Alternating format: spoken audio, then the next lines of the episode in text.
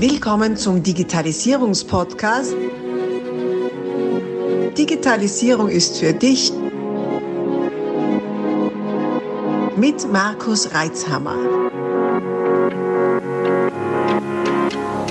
Du hörst den zweiten Teil dieser Podcast-Folge. Solltest du Teil 1 noch nicht gehört haben, stoppe am besten jetzt und geh zurück, um auch keine Inhalte zu verpassen. Ansonsten viel Freude mit Teil 2. Ähm, diese Trecker, gerade nochmal zur Sicherheit, also man, man, muss euer Produkt verwenden oder sind auch andere Trecker mit, mit eurer Lösung kompatibel? Ähm, für den Moment muss man unsere Tracker verwenden. Die sind dabei, also man darf sie als, als Abo-Modell vorstellen, dass man das mit der Verschreibung vom Arzt dann bekommt, dafür nicht zahlt und die Krankenkasse einen regelmäßigen Betrag an uns äh, überweist. Es ist aber vorgesehen, natürlich auch andere äh, Devices zu integrieren. Wir tun es da immer noch schwer als Startup, das jetzt in den, in den Hauptfokus zu richten. Es gibt aber inzwischen ein paar Anbieter, die wohl passen könnten. Ähm, ich ich habe hier sogar noch eins selber an, will jetzt keine Werbung machen, aber es gibt auch so ringförmige Devices, ah. die sehr, sehr schön sein können. Ähm, ja, sicherlich eine hohe Qualität auch in der Messgenauigkeit und noch mehr Parameter haben. Ähm, für den Moment erfüllt äh, unser Device aber alles, was nötig ist äh, und kann eben auch ja, noch, noch kostengünstiger als vertrieben werden als so ein hochwertiges. Da sind wir schon im mehreren hundert Euro Bereich, ja, ja. wie so ein Device kostet. Ja.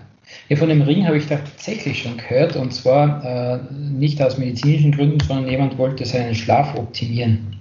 Mhm. Also die Schlafqualität, weil das ja auch auf Produktivität und Leistung natürlich geht. Und wenn man natürlich äh, Ziele hat, die er gut erreichen will, erkennt man sehr schnell, dass äh, gute Schlafqualität sehr ausschlaggebend ist. Und der hat von diesem Ring gesprochen, kostet glaube ich 400 Euro oder sowas, also gar nicht genau. so günstig. Und ähm, hat dann eben dann nur so quasi Tagebuch dazu geführt und dann hat da diese App, die da dabei ist, wo ich immer Rückschlüsse gezogen, wie viel Schlaf zu welcher Temperatur, mit welcher Ernährung und so weiter optimal ist, dass er am nächsten Tag fit ist. So kurz Zusammenfassung. Ja. ja.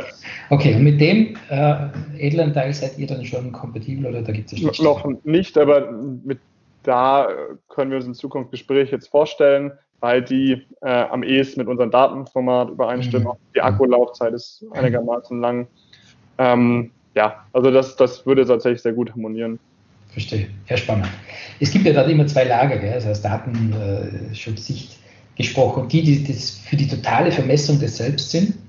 Eigentlich gibt es drei. Dann die, die das komplett ablehnen und dann gibt es die, die einfach irgendwas machen und dem ist total wurscht, was da im Hintergrund passiert. Ähm, also für die, die diese komplette Vermessung äh, komplett suspekt ist, ja, wird das jetzt nicht funktionieren. Mhm. Allerdings, wie du richtig sagtest, äh, wird sicher, wenn der Leidensdruck hoch genug sein, natürlich auch die, die Hemmschwelle dafür geringer sein. Genau. Also was wir auch machen, wir, wir legen ja hohen Wert auf das europäische Patientenklientel. Und das mhm. hat natürlich schon andere Datenschutzbedürfnisse, als wenn wir jetzt nach Amerika gehen. Mhm. Und Deswegen ist unser System auch so aufgebaut, dass du nur Daten abgibst, wenn du es selber merkst. Also das heißt, wenn ich in der App bin und dort etwas ausfülle, ähm, oder natürlich, wenn ich das trage, äh, andernfalls nicht. Und es gibt okay. Lösungen in, solchen Bereichen des Monitoring, die nutzen einfach dann alle Handynutzungsdaten, GPS. Du bist wirklich ähm, ja, sehr gut verstehbar. Ähm, das würde in Europa zum Beispiel mit deutschen Ärzten so kaum funktionieren. Das ist mhm. unsere mhm. Erfahrung. Jetzt sind wir ja bei einem spannenden Aspekt. Die hat jetzt öfter mal Startups aus dem medizinischen Bereich schon im Interview. Und da interessiert es mich auch, wie die Reaktion der niedergelassenen Ärzteschaft ist. Mhm. Wie tritt man denn euch entgegen? Ähm, ja, das, das harmoniert noch nicht so sehr, würde ich sagen. ähm, Unverständnis. Also man muss da an die richtigen Leute treffen, die offen dafür sind, die vielleicht schon ein bisschen, bisschen jünger sind, Ende 30, Anfang 40 äh, und so nach digitalen Technologien auch schauen. Sonst, ich, wir haben natürlich auch versucht, erstmal auch Cold Calls mal Erfahrung zu kriegen, aber teilweise scheitert es an den einfachsten Dingen. Kann man antworten, wir haben gar kein Internet. Dann dann kann man unser System natürlich auch nicht verwenden, dann ist das Gespräch auch schnell vorbei. Mhm. Ähm, ja, es ist für uns als Startup nicht machbar. Es ist ja, bleibt ja nicht bei einem Anruf, sondern muss ja dann dranbleiben und die sind ja im Alltag, werden ja auch durch viele andere Dinge einfach abgelenkt, um da mal die Aufmerksamkeit zu bekommen und es ihnen genau zu erklären. Das ist sehr, sehr schwierig und da braucht man Manpower und das, das haben wir als Startup einfach so nicht. Äh, deswegen ist unsere Strategie, an, an Krankenhäuser zu gehen, die haben auch Ambulanzen und dann hat man nicht so viele äh, Player, mit denen man reden muss. Dann okay. kann man das managen. Okay, also mehr in die Breite gehen in dem Fall, weil dort einfach mehr Patienten vorhanden sind. Ja. Mhm, interessant. Und gibt es ähnliche Maßnahmen, die ihr jetzt einsetzt, schon in einer anderen Art und Weise, in einer analogen Art und Weise, oder ist das komplett neu? Gab es das noch gar nie? Also wir bauen letztendlich auf auf einem Stimmungstagebuch. Okay. Stimmungstagebuch hat man Patienten gegeben nach zum Beispiel dem ersten psychiatrischen Aufenthalt, dass es aufgefallen ist, dass das im Argen ist, nach einer Episode depressiv oder manisch. Und dann wird einfach geschaut, mh, ja, ausgefüllt eigentlich jeden Tag idealerweise, wie war meine Stimmung, was ist passiert, habe ich Medikament genommen. Ähm, und das nutzen wir auch, also wir haben auch Lebensereignisse, wir haben eben auch ja, diese Stimmungsfragebögen, wenn man so will. Ähm, wir machen es nur von der Compliance, denke ich, äh, besser. Digital, funktioniert es besser, wenn einfach eine Notification kommt, dass du den Fragebogen ausfüllen musst. Und wenn natürlich noch passiv jetzt Parameter äh, erhoben werden über das Wirbel, was dann äh, wiederum äh, viel, viel härteres Kriterium auch, äh, auch ist, äh, wie es dir dann geht über einen lang, langfristigen Zeitraum. Mhm. Mhm. Ich denke auch, die Krux bei solchen äh, Tagebüchern ist ja doch, dass man es auch regelmäßig macht. Und kann man durchaus vorstellen, wenn man in einer depressiven Phase ist, wo ihm eh schon alles wurscht ist, äh, ist sehr lax gesagt, da könnte das durchaus nicht so sorgfältig geführt werden. Also wir kennen in der Praxis sehr wenige Patienten, die das länger als ein bis zwei Monate führen. Und dabei ist ja gerade interessant diese Langzeitdaten. Also die Erkrankung mhm. kommt halt letztlich einmal jährlich wieder im Durchschnitt. Mhm. Und wenn du es nur zwei Monate machst, dann hast du es natürlich nicht erfasst. Dann ja. ja, vielleicht ein bisschen was gelernt über Zusammenhänge, aber noch nicht sehr viel. Okay. Wenn jetzt ähm, mit eurer App und mit eurem Tracker, das ist über mehrere Jahre, wenn ich das richtig verstehe, äh, monitort, was für Auswirkungen kann das dann haben in der Praxis, in der medizinischen Praxis? Was hat dann der Patient davon? Was hat der behandelte Arzt davon? Was kann man damit anfangen? Ähm, sehr viel. Zum einen, wir haben zum Beispiel Studien zu Schizophrenie gemacht. Und da war das Setting so aufgebaut, wenn unser Algorithmus ausgeschlagen hat, dann wurde äh, per Anruf dem äh, Patienten gesagt, erhöhen Sie das Medikament um 20 Prozent. Und die Folge war, wir haben in der Studie knapp 80 Prozent äh, weniger Krankenhausaufenthaltstage gesehen. Einfach weil ich früh eingreife, verhindere ich diese äh, schweren Rückfälle, die gleichzeitig auch wieder die Prognose bestimmen. Also wenn ich sehr schwere. Rückfälle habe, dann ist es wie ein toxisches Event für meinen Kopf. Mhm. Und das macht dann jedes Mal, ähm, ja, jedes Mal klappt eine Wunde auf. Mhm. Mhm. Wir können das vorbeugen, aber zum anderen hat es aber auch gezeigt, dadurch, dass ich selbst lerne, wann es losgeht, also dieses Feedback, der Arzt ist eingegriffen, ich habe irgendwie gemerkt, es war ja was in dieser Vorzeit schon, ähm, nachdem die Patienten nicht mehr gemonitort wurden, behielten sie die, die gleiche äh, Rückfallrate bei. Also es, es besteht ein, ein Lernen mit dem System, dass auf einmal Dinge, die vorher nicht sichtbar waren, für mich sichtbarer werden und ich auch selber darauf reagieren kann. Ähm, und vielleicht mit meinem Arzt oder auch alleine managen kann.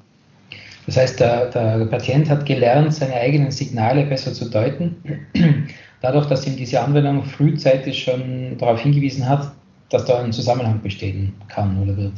Genau, wir nennen es ein Feedback-System. Also so auch Feedback sehr langsam. genau, ja. Okay, ja, spannend. Ja, vor allem der Faktor 80 äh, äh, Prozent, hast du gesagt, Krankenhausaufenthalte weniger, das ist ja doch eine Zahl, gell? das ist schon mächtig. Also auch da wieder über eine Überschneidung mit einem IT-Monitoring, also mit einem guten IT-Monitoring. Da schaut man ja, dass man präventiv äh, erkennt, dass da was am, am Brodeln ist, sodass es gar nicht zu einem Ausfall kommt. Das ist halt mhm. spannend. Ja, Wahnsinn. Äh, IT sind alle Menschen, nicht? Sehr spannend. Und ist es euch jetzt schon gelungen, dass ihr in den Krankenhäusern angekommen seid und ihr als Medikament oder eigentlich als, als, als Diagnosetool äh, Anerkennung gefunden, gefunden habt? Oder wie geht es euch damit?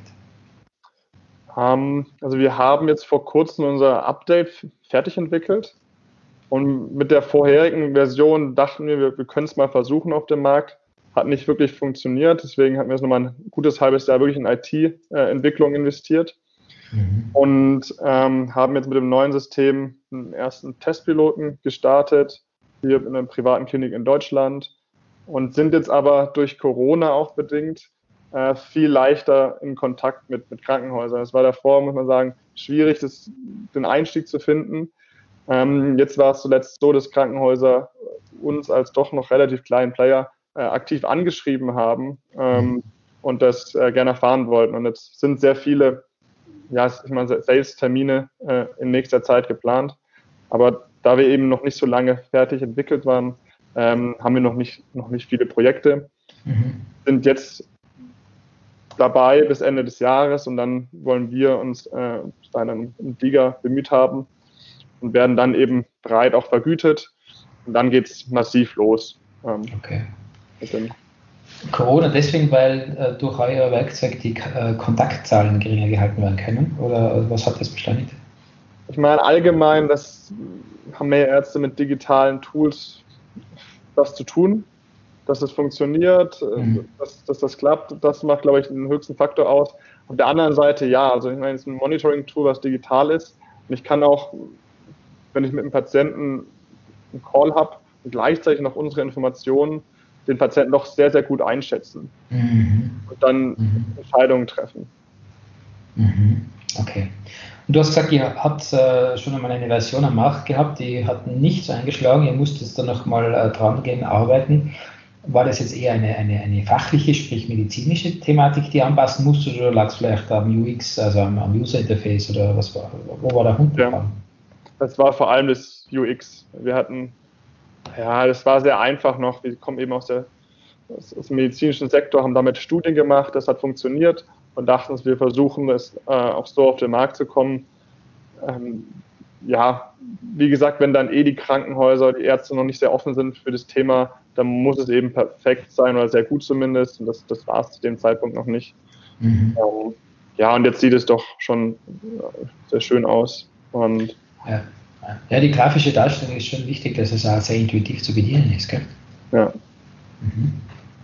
Also was man auf der Webseite so sieht, schaut es jetzt äh, einfach aus. Danke. Es ist ja meistens äh, so, dass das äh, es sehr aufwendig ist, komplexe Dinge einfach ausschauen zu lassen. Ne? Hm. Gutes Design soll ja genau das schaffen. Das ist Steve okay. Jobs. Ja, ja auch. Ähm, die, du hast es schon angesprochen, ihr wollt dann auch mehrere medizinische Bereiche erschließen, alle im psychologisch, äh, psychiatrischen Bereich, ist richtig? Ja, dort, dort werden wir bleiben. Mhm. Wir hatten mal auch besprechen so als Richtung Tinnitus Monitoring. Aha. Könnte man sich auch vorstellen, oder neurologische Erkrankungen, dass dort Veränderungen eintritt, je nachdem, wie stark ich jetzt die Symptome habe. Aber das ist nicht, wo wir unser Steckenpferd haben.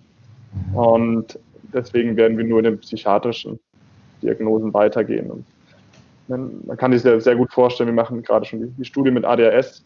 Da ist dann so, dass die Kinder mit, von der Aktivität, dass einfach mal objektiviert wird, wie aktiv sie tatsächlich sind am Tag und daraus abgeleitet werden kann, äh, sehr gut abgeleitet werden kann, ob es eben erkrankt ist, ob es dann auch Medikamente bedarf oder ja, ist eine, eine Meinung vom Lehrer oder vom, ja, was am schlechten Nervenkostüm des Umfelds liegt. Ja. Verstehe, das ist schon spannend. Äh, gerade solche äh, Zuschreibungen, die sehr schnell gemacht werden, gerade so Modeerkrankungen, wenn ich es so nennen darf, ADS und so weiter, ähm, die ja doch meistens aus dem Umfeld sehr laienhaft diagnostiziert werden, wirklich äh, Fundament zu geben, finde ich schon gut, ja, sehr gut. Mhm. So viele interessante Inhalte.